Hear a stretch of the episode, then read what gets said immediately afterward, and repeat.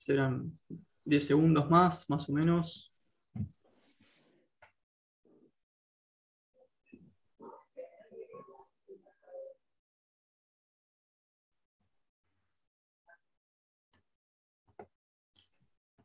Bien, ahí estamos saliendo. Perfecto. Bueno, estamos con Guillermo Moreno. Guillermo, ¿cómo estás? Buenas tardes, gracias por estar acá. ¿Cómo estás? Bien, bien, muy bien. Gracias por la invitación. ¿eh? Acá estamos con Casey también, porque ustedes son muy difíciles, así que me vine con refuerzo. Bueno, no sé si es un halago, eh, me voy preparando. Bueno, en principio, eh, acá se, me. Uy, justo se me cayó la camarita. Estamos saliendo por, eh, por YouTube. con toda la comunidad de charlas de filosofía. Quería empezar comentándote, Guillermo, que la verdad que el tiempo es poco, así que seleccioné una serie de preguntas que las pensé muy bien en cuatro dimensiones de la entrevista. Eh, la primera histórico-ideológica, para la gente que se está sumando, que ya son un montón y que seguro tendrán sus preguntas. Em, cuando hablas de peronismo, ¿qué consideras que habría que hacer para clarificar la categoría de peronismo a la gente que hoy escucha hablar de peronismo? ¿Cómo lo pensás?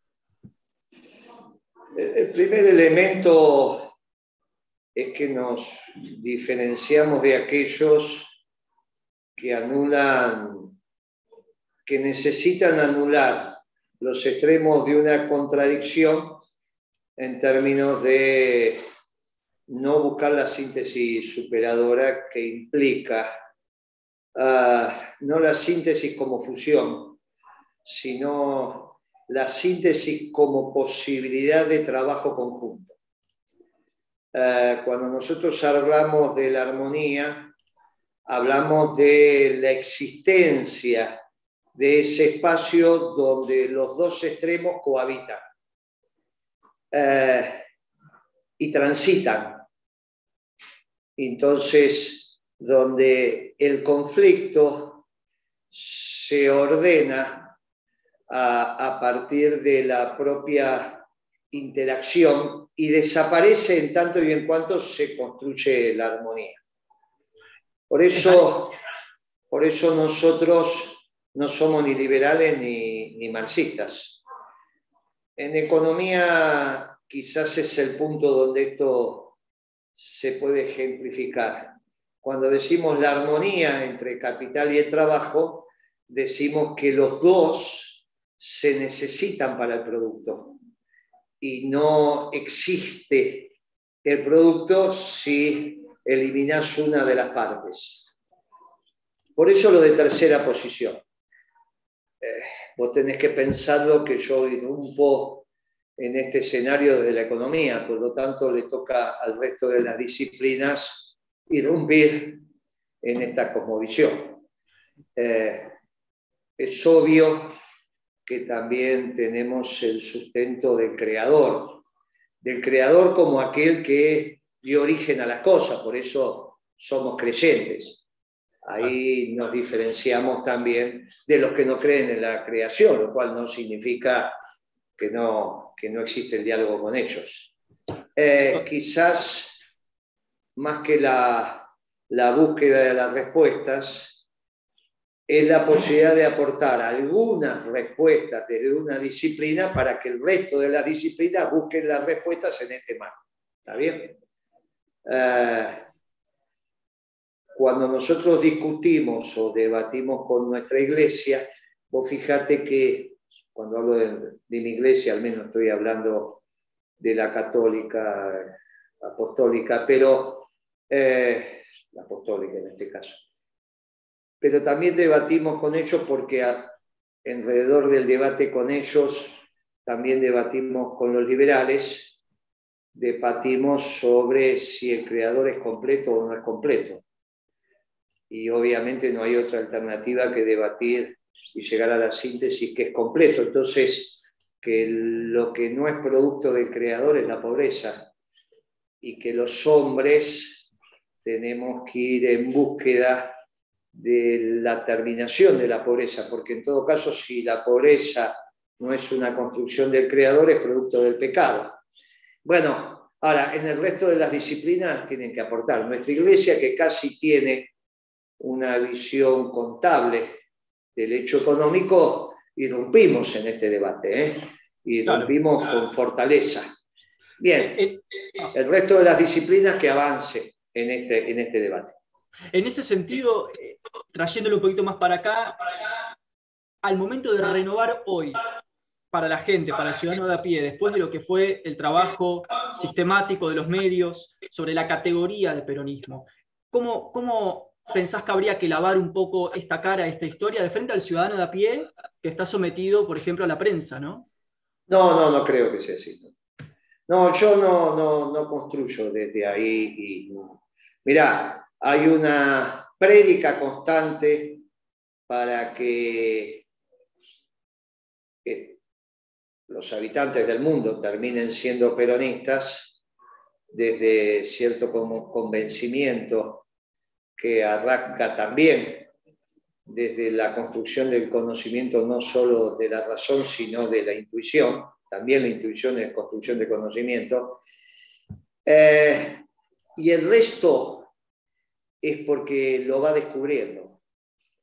Eh, no necesito yo modificar mi manera de predicar para que el resto lo comprenda. Te voy a decir algo muy agresivo. Con el resto casi que tiene que ser por demolición. Mirá, hoy nosotros tenemos diálogo con lo que en un momento eran los grandes grupos económicos. No es porque cambiamos, es porque ellos entendieron que es la única solución. Claro que el susto que le genera la actual solución, situación es lo que los lleva a entender que somos una posible solución. No es porque nosotros cambiamos, es porque ellos comprendieron. No es a partir del cambio que se da esto. Eh, Cristo no vino a decir, Cristo vino, a, vino, vengo, a, a dividir el Padre con el Hijo. Escúchame, el peronismo es esto, es irrupción. Es la toma de conciencia de ellos sobre nosotros. Esta es mi señora, mira, sigue atender. Hola Marta. Este, eh, te habla eh, somos nosotros que nos planteamos nuestras, nuestros principios y valores, nuestros principios fundacionales, nuestros principios ordenadores para la sociedad. Y desde ahí ellos empiezan a entender. Y los dejamos que si tienen algo mejor, que lo sigan buceando, hasta que lleguen a la verdad. Es un problema eso. ¿eh? Eh, los muchachos que hoy están en el gobierno, son los que pensaron que tenían que adecuarse para tratar de ser entendidos. Y nosotros decimos, acá estamos con nuestras fortalezas y nuestras debilidades. Fíjate que no vengo a dar todas las respuestas, vengo a dar algunas respuestas y el otro, del otro lado digo, buceen, buceen las respuestas desde cada disciplina. Yo no lo tengo, yo soy economista, no soy teólogo, no soy filósofo. Creo que la fortaleza es que nosotros desde la economía hicimos un sistema que empieza a ser comprendido, pero no cambiamos nada. Si piensan que los liberales, los radicales, si es que tienen doctrina, los marxistas, son una respuesta, bucela. Si la encuentra, adelante, nos encontramos en el campo debatiendo. Y si no, se encuentran con nosotros. Por lo tanto, no es ninguna lavada de cara, es con la comunidad organizada, la razón de mi vida, actualización política doctrinaria, es con el más puro peronismo. Y si no, bueno, no será el tiempo. Eh, creo que este es el tiempo, eh, cuidado. Creo que este es el tiempo. Al menos con lo, lo que ustedes llaman los factores de poder económico, que nunca estuvieron más débiles que ahora. Por eso empezamos a, encontrarnos. Nunca estuvieron, imagínate que IPF con 1.500 millones de dólares te dan el voto. Eh, en ese punto, el otro día te escuché decir en una entrevista, Guillermo, que eh, el nuevo sujeto del cambio son los empresarios. Me encantaría si podrías eh, como desarrollar esa idea? Y porque cuando yo surgía a la vida política, surgía en el movimiento estudiantil a los 14 años. Y está claro, estás hablando del Cordobazo, lo que pasaba en las provincias, Tucumán, Tucumán, Santa Fe, Río Negro, eran los factores catalizadores, aceleraban, pero después se encontró con el sujeto de cambio histórico, que es el movimiento obrero organizado. Y ahí volvió Perón, de eso no hay ninguna duda, y el que condujo fue el movimiento obrero, eso Perón se cansó de decirlo. Después estábamos nosotros desde Juventud Peronista acelerando los procesos, pero de ninguna manera pasaba más que por ahí.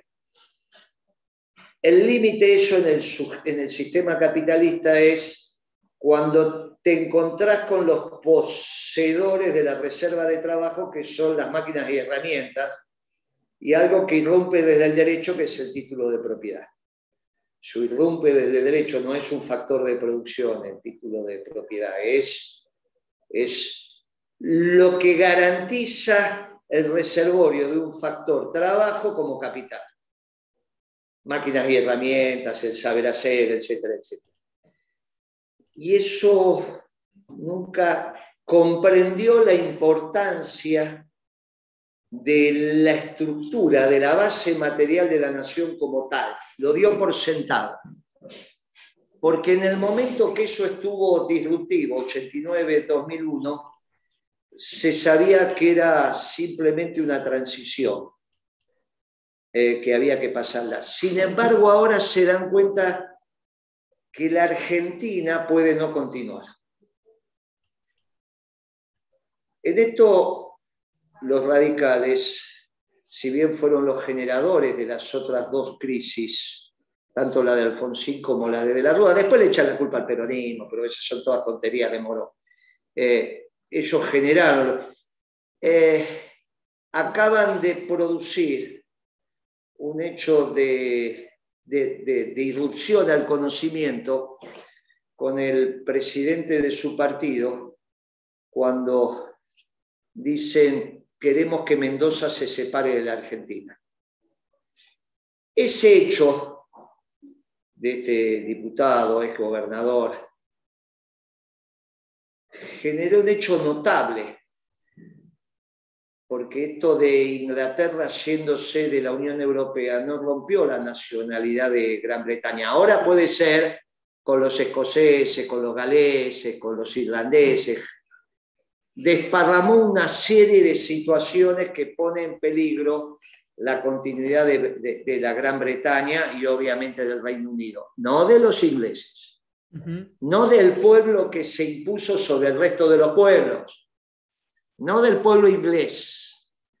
Pone en peligro la Gran Bretaña y el Reino Unido, y en todo caso el cosmos, pero no el pueblo inglés que es el que fue capaz de construir eso.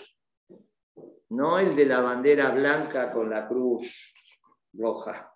¿Está claro lo que estoy diciendo? Perfectamente. Ahora, nosotros somos un pueblo. Que este diputado, mendocino, presidente de la Unión Cívica Radical, puso en peligro con la ruptura de Mendoza de la Argentina. Como el primer elemento en Mendoza existe disparó estas fuerzas. Eh, no la entendió él cuando planteó esto es por los ríos, la discusión con el agua, con la pampa, en fin, pensó que era una cosa de comité.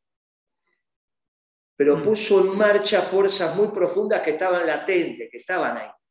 El que le contesta a Cordejo, de, ese, de él estoy hablando, es escribano en nombre de la nación. Y hace un artículo que aconsejo leer, que es de Godoy Cruz a Escribano.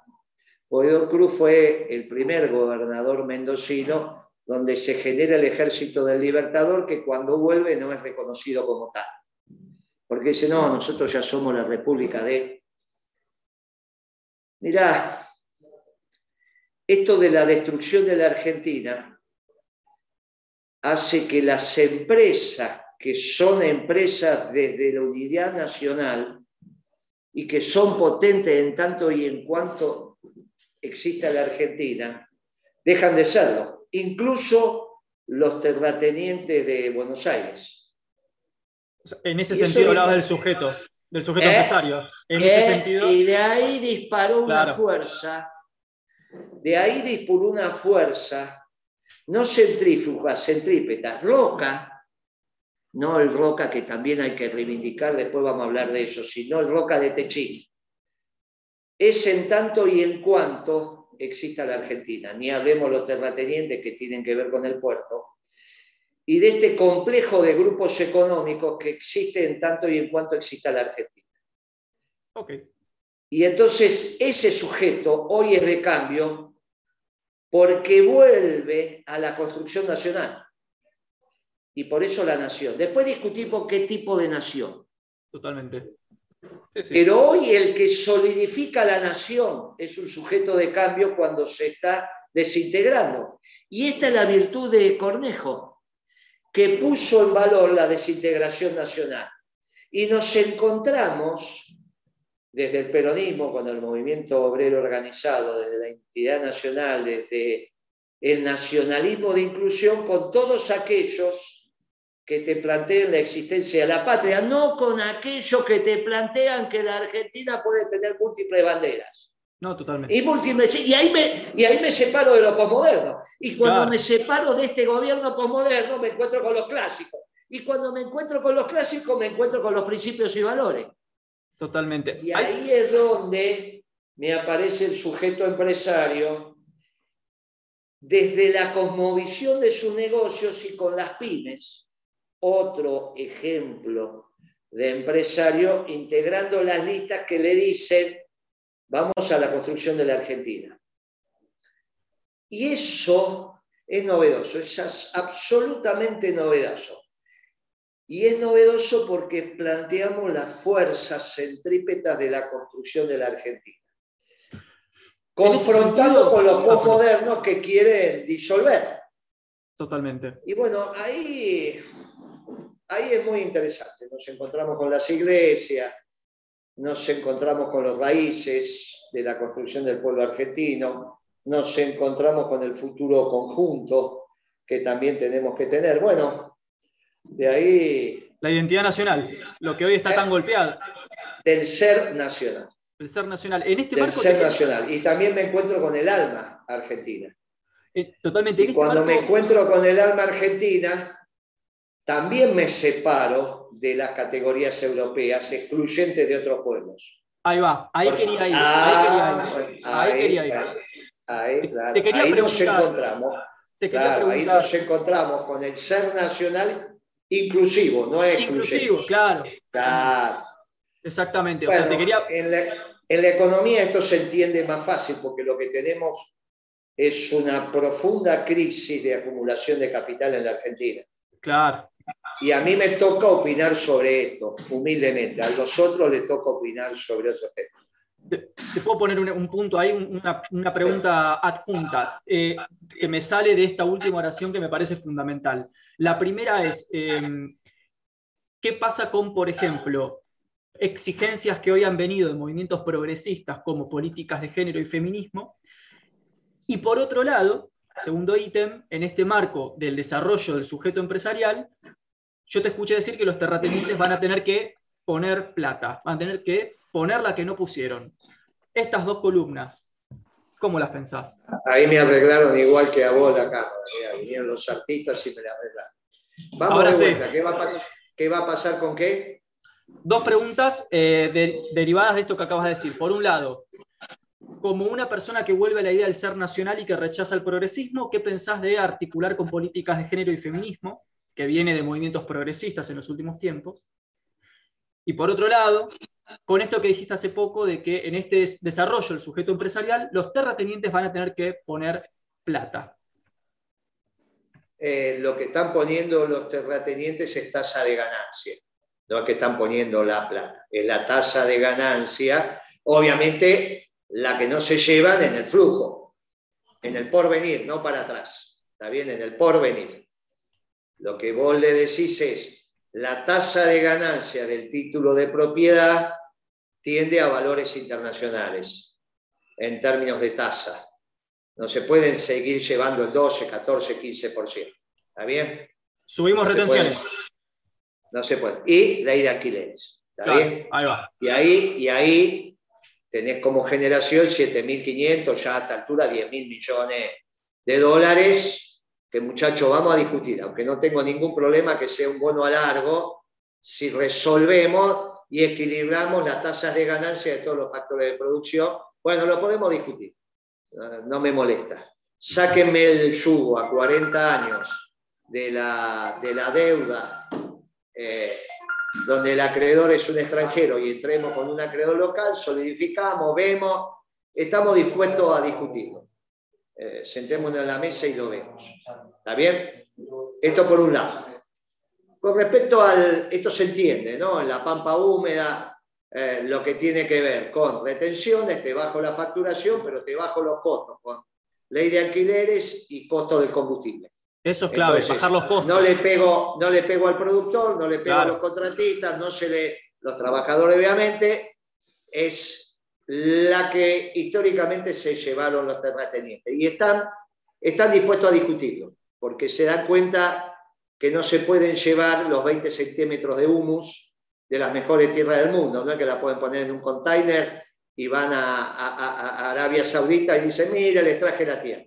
Entonces, una Argentina que no funciona, por eso contesta la nación. Es muy interesante, no Clarín, contesta la nación. En esto hay que entender lo que está pasando. ¿Está bien? Uno es un negocio, Clarín, y el otro es una visión de patria. Después discutimos. Ahí empezamos a juntar a Rosas, a San Martín no lo discute nadie. Ahí empezamos a juntar a Rosas con Bartolomé Mitre. Y bueno, esto, no te olvides que Rosas le salvó la vida a Bartolomé Mitre cuando tenía 14 años. Empezamos a algunas cosas y juntamos al Roca moderno con el Roca tucumano. Hay una cosa ahí, hay una línea que se empieza a armar entre San Martín, Rosa, Bartolomé Mitre, Roca, Perón. E, es muy interesante. Y si querés metemos Irigoyen, pero hay algo bien interesante que se empieza a armar en una Argentina entre las PASO y las generales. Va a haber un debate interesantísimo en la provincia de Buenos Aires. En la provincia de Buenos Aires, que es donde se tiene que dar, porque también está esta pretendida autonomía porteña. ¿Está bien? Es muy interesante. Va a ser un debate muy interesante y el, el interior está deseoso de escuchar este debate que se va a dar en Buenos Aires. Un deseo porque es muy... No te olvides que Roca era tucumano, ¿eh? Roca tucumano. Para viejo, si no atiendo a mi mujer, esta noche no me dan de comer. Cosas que pasan en vivo.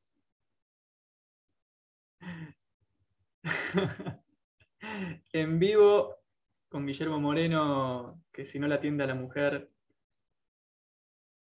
se caldea la cuestión. Ahí está. Ah, ¿Sabes cuál es? Tenemos un problema de conectividad acá y quería hablar con Adriana. Pero ustedes me entienden, aparte, es como ayer pasó con Novarecio, viste que atendía los teléfonos que me llamaban, no sé qué le pasó, que no, yo lo bajaba y no se bajaba, atendé vos, Novarecio, y atendía lo más bien ese Leandro que dijo Leandro está acá. Este, está Leandro, ese Leandro que atendió Novarecio, dijo, no te llamo más por teléfono, si me atiende Novarecio no te llamo más. bueno, eh, este Roca era tucumano, cuando a veces hablamos y su vinculación con los sectores terratenientes de la Pampa Húmeda, era tucumano. Hay que, hay que revisar algunas cosas. Eh, y estamos dispuestos a hacerlo. En la construcción de una Argentina que nos contenga. ¿Qué dicen los terratenientes de la Pampa Húmeda? Si el costo de los alimentos tiene que ver con la que yo me llevo, estoy dispuesto a llevármela dentro de 50 años, serán mis generaciones para adelante, y si ahora tengo que aportar, discutámoslo. Y eso para nosotros es muy importante, porque me pega en el vector alimento. En el vector eh, energía tiene que ver con el costo del, barril de petróleo. Y, es dentro del sistema capitalista, pero déjenme una tasa de ganancia adecuada a la realidad nacional. Y ahí nos encontramos con la energía, al menos el litro de gasolina, a 60 centavos de dólar. Bueno, con esos dos vectores podemos construir una Argentina para todos. Es muy interesante esto que estamos empezando a discutir, al menos con los terratenientes.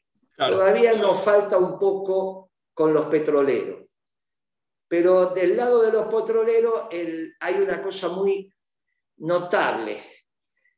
Galucho no sería el, el, petrolero que pondría el Comité Central Confederal para administrar IPF. Eso lo pusieron los cuadros políticos, como Kisilov y demás, o Cristina. Pero esos tienen intereses muy específicos en la Patagonia. Bueno, ¿cómo los incorporamos a un proyecto general? Y que no se enojen, porque, bueno, esto es lo que tenemos que ver con las provincias patagónicas. Bueno, por eso Roca tan importante. Está bien, Tucumán, un tucumano es el que incorpora a la Patagonia. Mira, todo esto va a ser parte del debate. Y esto es lo que tenemos que ver. ¿Yo qué haría con IPF? El 51% de IPF en manos del confederal con una administración profesional que nos sobran, digamos, porque tenemos que ver con nuestros universitarios. No es que nos falta capacidad de administrar una empresa petrolera. Mira, es, bastante interesante lo que, está, lo que está pasando. Lamentablemente, se murió Bulgeroni, que era el único petrolero que teníamos. Galucho puede ser que ahora sea petrolero, pero no sé. Era un empleado petrolero cuando administró IPF. Y eso era un problema. Es el único empleado que yo conozco que en tres años hizo dueño de una petrolera. Ni Aranguren pudo hacer eso. Aranguren terminó su vida, ya se jubiló y, siguió siendo empleado de la ayer. En cambio, claro. Eh, Galucho pasó de ser gerente general y presidente o sea, un empleado a ser, a ser petrolero en tres años. Extraordinaria la carrera de Galucho, debe ser que por eso lo decía en el mago. Pará, en este punto, siento un cierto optimismo con respecto a esta crítica común, que es la de que nunca se puede negociar con el poder. Acá siento que vos estás planteando una posibilidad de inclusión, de negociación optimista y desarrollista. No sé si te estoy entendiendo bien. No, no, no, no, porque el desarrollismo era la conducción del capital. No, no, no, no, no. Es la primera vez que por espanto empiezan a entender el peronismo. Por espanto.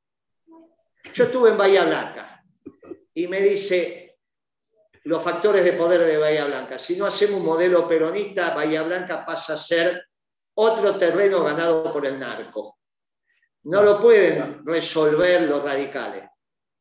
Solamente lo puede, esto lo puede resolver un esquema peronista. Nos junta el espanto. Por eso soy optimista. Por primera vez, el capital, en lo que llaman comúnmente los grupos concentrados, que no se entiende lo que es, pero que lo repito para decir de eso estoy hablando, entienden que dejan de ser concentrados. ¿Se entiende? Si desaparece la Argentina. Y aceptan por demolición, es una palabra desagradable, pero es para que se entienda, porque la palabra demolición te entra por el ombligo, no te entra por la razón. Cuando yo digo demolición, primero te pega en la panza, después en la razón. Desde la demolición es que penetra el peronismo. Dice, a ver, los empiezo a entender. ¿Cómo ¿Me viene Grabois o Moreno para los terratenientes de la Pampa Húmeda? No, loco, vamos con Moreno. Y vamos a dialogar con Moreno. Claro que quizás fue un necesario Grabois, porque nunca conseguimos los peronistas desde la razón. Nunca llegaron a entendernos. Siempre querían que cambiemos, que fue tu primera pregunta. Claro. Tu primera pregunta, ¿cuál fue? ¿Cómo cambias para que yo te entienda? Y yo te digo, no cambio nada. Vos me terminás entendiendo a mí algún día. Eh, claro. Fíjate cómo entendiste. Y si no, y si no, aguantatela. Yo es esto lo que digo. Y te viene Grabois y te toma una estancia de Entre Ríos y pone en duda el derecho de propiedad. Y después va a los medios y dice, soy marxista, pero también soy amigo del Papa. Vos soy un quilombo. Bueno, muy bien. Nosotros, el Papa es el líder espiritual de la humanidad. Y decimos, mire, acá está. ¿Qué dice el Papa? Mire, a mí el Papa es extraordinario lo que dice. Y dice, el mundo es rico, el mundo es rico. Y en realidad, si no alcanza por a todos, es producto del pecado original. Pero Dios es completo. Resuelvan este tema. Y cuando vamos a la administración de este tema, viene el peronismo. Ah, y si no, y si no te viene Graboy que dice que es marxista. Ah, bueno, viejo, no es culpa mía. No es culpa mía. Ahora, si ustedes quieren un peronismo light, adulcorado y no sé qué claro. No, y entonces cuando yo hablo de peronismo, vos me hablas de desarrollismo. Mira qué pícaro. Y yo te digo, no, viejo, porque el desarrollismo, que en realidad vos no te olvides que Frigerio era marxista. La agarraste, la agarraste. Eh, bueno, es porque en algún momento tienen que comprar el paquete. Claro. Y, y en ese paquete están incluidos. Ahora, si quieren comprar un paquete al estilo de ustedes, entonces vayan al gobernador de San Juan, que es un pibe que se está formando. Y entonces dicen, no, porque a mí el desarrollismo. Lo compran a Frigerio, que dice que es peronista, pero de peronista, Frigerio el pibe, ¿eh? el viejo era marxista. El, socio de Frondizi venía del Partido Comunista. Eh, eh, por eso construyeron una estructura muy similar al Partido Comunista, pero vista desde el capital. Cuando se dio cuenta que con el por el lado del trabajo no iba, hicieron la misma estructura por el lado del capital y quisieron usar el, peronismo. Este es el esquema del, del desarrollismo.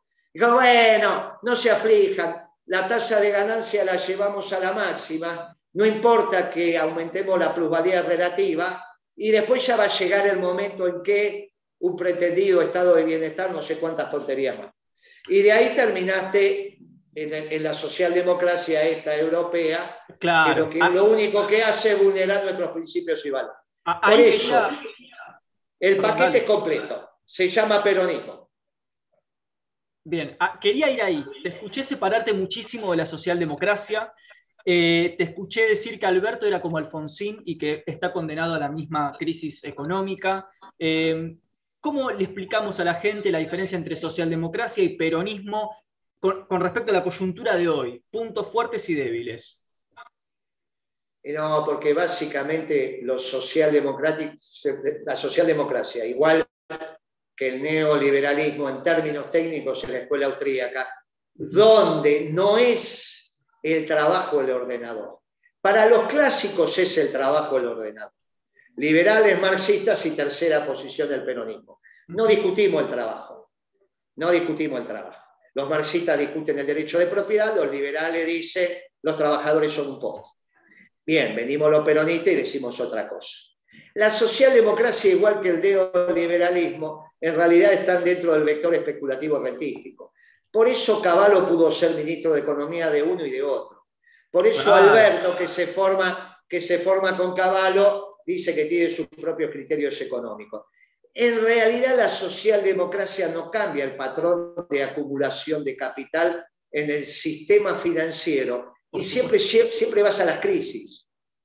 Esto es una vieja alianza entre los leninistas y los banqueros.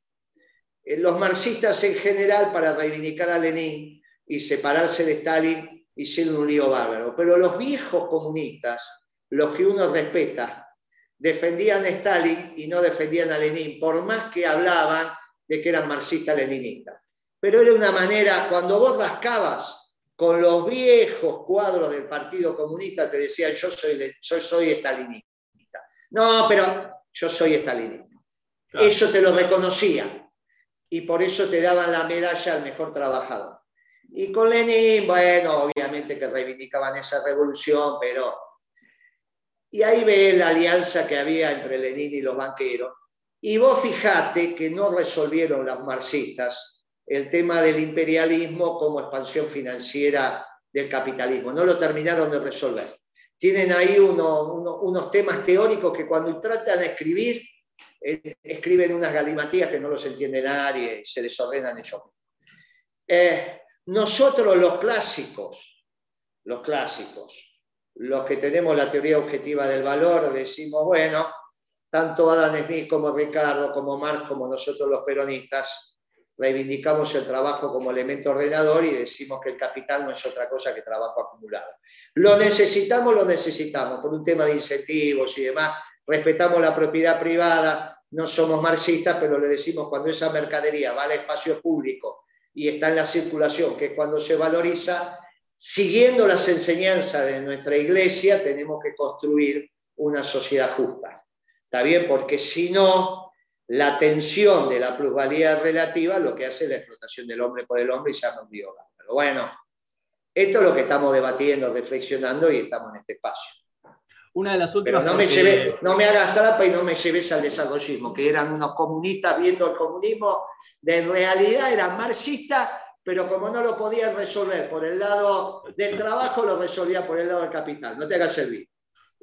La última, porque una de las últimas, porque sé que estamos, quedamos cortos de tiempo. Escuché mucho eh, en esta semana que estuve preparando el encuentro eh, un argumento muy común que es, bueno, en el fondo, cuando se trata de alternativas nuevas o, que vienen subiendo, terminan eh, siendo tan doctrinarias que excluyen a mucha gente y terminan siendo funcionales al macrismo, ¿no? O sea, le quita votos a Alberto para favorecer al macrismo. ¿Qué opinas de esa clase de argumentos? No, una tontería. Mira, Acá no está en discusión si el Frente de Todos pierde las elecciones, las pierde escandalosamente.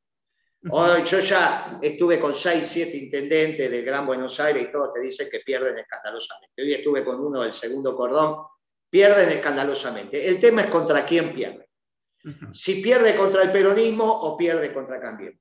Si pierde contra Cambiemos, la patria también tiene un problema, porque no es que Macri aprendió, a los 60 años va a aprender a trabajar Sería el milagro que yo pido, que Macri alguna vez trabaje. Es imposible. Siguen siendo los mismos neoliberales de siempre, no van a aprender.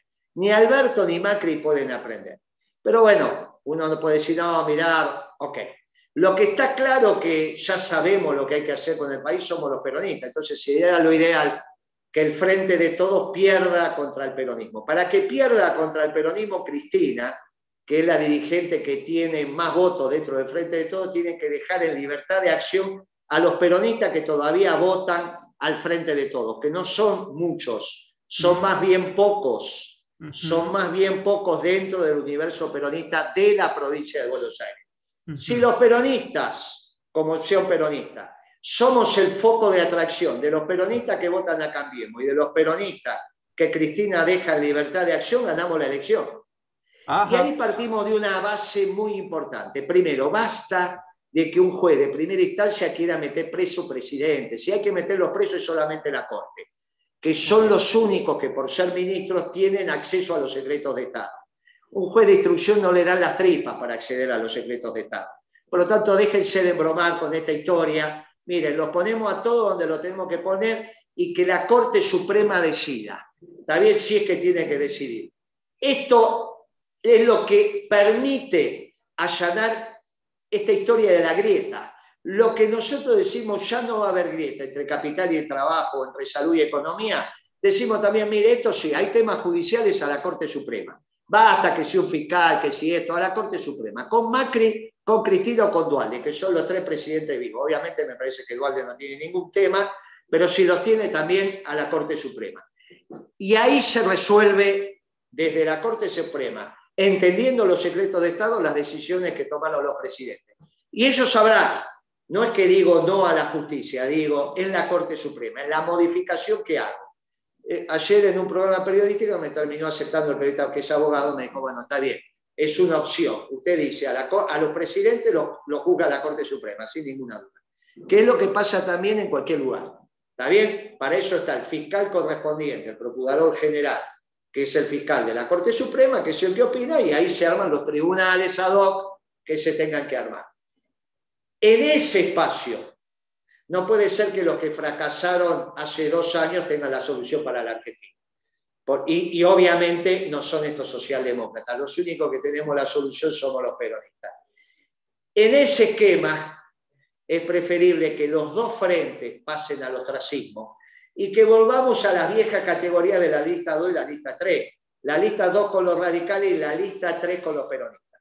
¿Cuál es la ventaja del peronismo en esto? Que trabajamos mucho. ¿Cuál es la ventaja de los radicales? Que sin trabajar siguen siendo los radicales. Tienen 25% de voto y se quedan. Con tienen el servicio exterior, porque eso es, es permanente, la justicia, las universidades, y tienen los órganos de control tienen mucho más, pero eso es una Argentina posible, para que no piensen que el peronismo, si bien tiene la verdad, no se plantea en la construcción en el tiempo, obviamente, en, las décadas por delante, finalmente terminaremos siendo todos peronistas. Pero no es un problema del control absoluto del aparato estatal. Por eso no tengo ningún problema que los órganos de control, como ya los hizo el peronismo en manos de la oposición. Todos los órganos de control. Si el hombre es bueno, pero si se lo cuida es mejor. No tengo ningún inconveniente. Esto estamos dispuestos a cedérselo a los radicales. Con lo cual, una Argentina bipartidaria con liberales por un lado y progres por el otro, que completan el 15% o 20% que falta o 30% que falta, está perfecta, está perfecta. Y esa Argentina es posible, es una Argentina que nos encontramos. Y terminamos con estos dos frentes, donde hay un poquito de cada cosa y no hay doctrina en ninguno de los dos. ¿Cuál va a ser la doctrina de Alberto? ¿Qué? Que la doctrina de Alberto no sabemos cuál es. Bueno, ¿por qué no existe? Entonces, ¿qué le digo a los que dicen, no, sos funcional? No, muchachos, es al revés. frente de todos pierde. La única posibilidad de que le gane al frente de todo el peronismo, que Cristina deje en libertad, convocamos a los peronistas de Cambiemos y ganamos bien la provincia de Buenos Aires, damos vuelta a la página y empezamos de vuelta. En este final, final de, la pregunta, ¿qué pasa con, por ejemplo, movimientos progresistas hoy ya muy consolidados, como feminismo, políticos de, políticas de género, quedan incluidas en esta, esta Pero Es que, es que nosotros, ¿sabes qué pasa? Eh, nosotros somos, mira, Evita en algún momento dijo, contra la mujer que se casa, una asignación del Estado y maneja la plata la mujer. No, está bien, ahora tiene que ser para uno o para el otro, no hay ningún inconveniente, nosotros fuimos codo a codo. Si uno de los dos no quiere trabajar, hombre o mujer, y entonces el hombre es el jefe del hogar, pero no trabaja, y trabaja la mujer, pero escúchame, vos ibas a España hace 40, 50 años atrás y era así. ¿De qué estamos hablando? Que los dos tienen que estamos los dos trabajan. Que los dos tienen que hacer el trabajo del hogar, que los dos tienen que hacer. Que los dos se tienen que ocupar, los residuos del matrimonio. Y entre los dos se ponen de acuerdo quién es el que recibe la asignación del Estado por conformar una familia. Quieren que sea la mujer, es la mujer. Quieren que sea el hombre, es el hombre. Muchachos, yo soy de una generación donde las únicas que no se rendían eran las mujeres. Los varones se rendían y las mujeres no se rendían. Las mujeres no se rendían. No se rendían. ¿También? Entonces, la verdad que nosotros nos formamos en eso, era codo con codo, espalda con espalda. Si, si las mujeres lo que llaman yo, nosotros la verdad que en el feminismo, en el movimiento peronista era codo con codo, no tengo ningún inconveniente. Todas esas categorías, acá las aprendimos todos con Pipi Colombo, con la mamá de él. Muchachos, yo tengo una, mi esposa actual era de la píldora, era que para rebelarse contra los padres empezaron a usar pantalones y empezaron a fumar un atado por día y empezaron a hacer la revolución yo cuando te traigo a mi esposa, o mi ex, la madre de mis hijos, dice, muchachos, nosotros peleábamos uno a uno. Miren, la verdad que es en, el, en la sociedad peronista, las mujeres y los hombres tenemos exactamente los mismos derechos y las mismas obligaciones. Exactamente los mismos derechos y las mismas obligaciones. Nos los enseñaron nuestras mujeres peleando en la calle codo a codo con nosotros y no se rendían. Los varones se rendían y las mujeres no se rendían. ¿Qué quiere que le diga? Yo somos de eso, somos de esa sociedad peronista. El peronismo siempre ofreció pareja, Perón y Eva, Néstor y Cristina, Chiche y Dualde. Muchachos, nosotros siempre fuimos codo con codo. ¿Qué, quiere, ¿Qué quieren que le diga? Más, muchos de los nuestros nos decían que éramos unos pollerudos, porque siempre los nuestros mandaron más, más las mujeres que los varones. Así que lo que vos llamás el feminismo desde ya que incorporamos. Ahora, hay algunas cosas del feminismo actual que Pimpi Colombo, la madre de él, y me dice, mira, la verdad que no las entiendo. Entrarán en un debate entre mujeres y veremos qué hacemos. ¿Qué otro tema teníamos? La ideología de género. No, políticas de género y feminismo en general. Sí, pero miren, la verdad que hay cosas que, son comprensibles y hay cosas que lo tenemos que debatir. Ahora, la verdad que si la, lo que ustedes me quieren decir es la agenda que está circulando por ahí, y la verdad que el peronismo tiene otra agenda. Está bien, la verdad que tenemos otra agenda. A mí no me van a venir a explicar que algunos muchachos ahora la revolución no sé qué cosa es. La revolución sigue siendo que construyamos una Argentina justa, con justa distribución del ingreso. Mientras eso no sea, esa es la revolución, porque hay que destruir el status quo. Ahora, si me quieren decir una Argentina cada vez más injusta, pero en realidad la disimulamos no sé por qué con alguna agenda extraña, miren, la verdad que esa discusión la podemos abrir en la sociedad, pero la abrimos con el sistema democrático y nosotros iremos con nuestros principios y valores y otros vendrán con agendas extrañas. Nosotros con nuestras tradiciones que implican unas raíces comunes y un futuro conjunto y transitamos este presente, llegando a una sociedad que cada vez tienda a la perfección para anular los problemas del pecado original. Y esa es la sociedad peronista. Palabras eh, finales con las que quieras cerrar eh, con respecto a agenda internacional y geopolítica, y estamos. Mira, yo prefiero cerrar, porque lo de las Malvinas, vos fíjate que estuvieron disparando misiles. Muchachos, ¿a quién le dispararon los misiles? Está claro que están disparando misiles y el submarino nuclear que vino y el patrullero por el Atlántico Sur. Hoy por hoy la Argentina, la incidencia que tiene el Atlántico Sur la tenemos que recuperar. ¿Querían los brasileros ser la fuerza hegemónica con su marina del Atlántico Sur? Cuando también le dijeron que no. Esta es la crisis que también le está pasando a Brasil. Mire, yo voy a terminar hoy diciendo que tenemos que generar las fuerzas centrípetas para evitar la anomia en la Argentina. La anomia en la Argentina, ya lean el editorial orgánico de la Nación y habla de la anomia. Nosotros venimos hablando hace tres años de la anomia. Evitemos la anomia en la Argentina y evitemos la depresión económica. Ahí nos encontramos los patriotas para construir las fuerzas centrípetas de nuestra Argentina.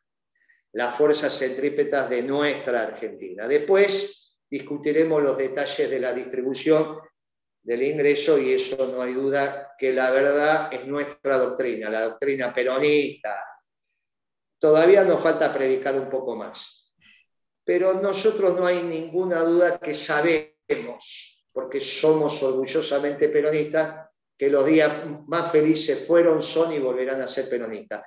Todavía nos falta, nos falta predicar, pero ya lo están entendiendo los grupos económicos y los empresarios. Por eso son sujetos de cambio.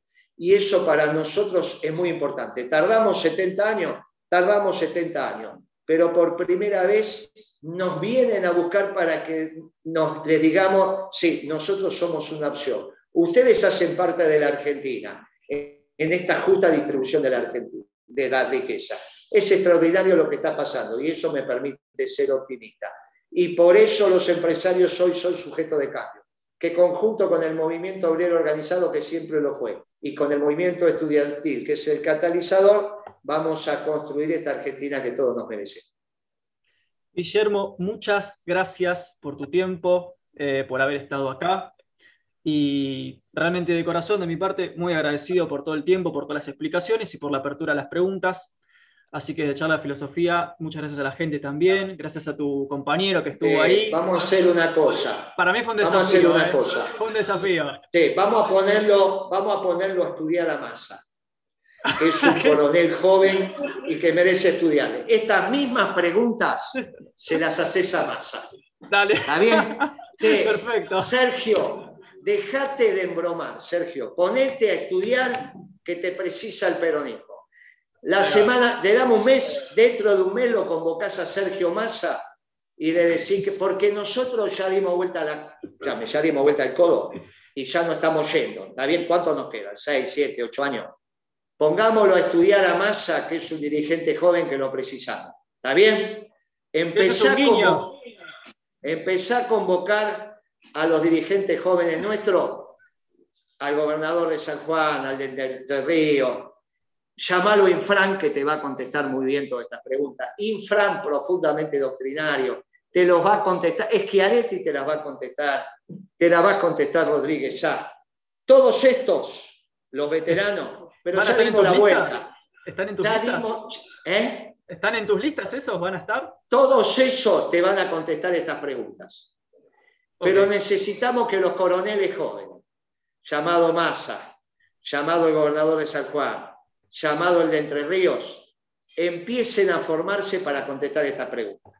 Así que, llamalo a los gobernadores veteranos y dentro de, llamalo a Massa y decirle, dice Moreno, que en 30 días contestes esto. Lo llamás a Massa y todos desde una, desde una verdad relativa porque entre todos construimos el conocimiento importante.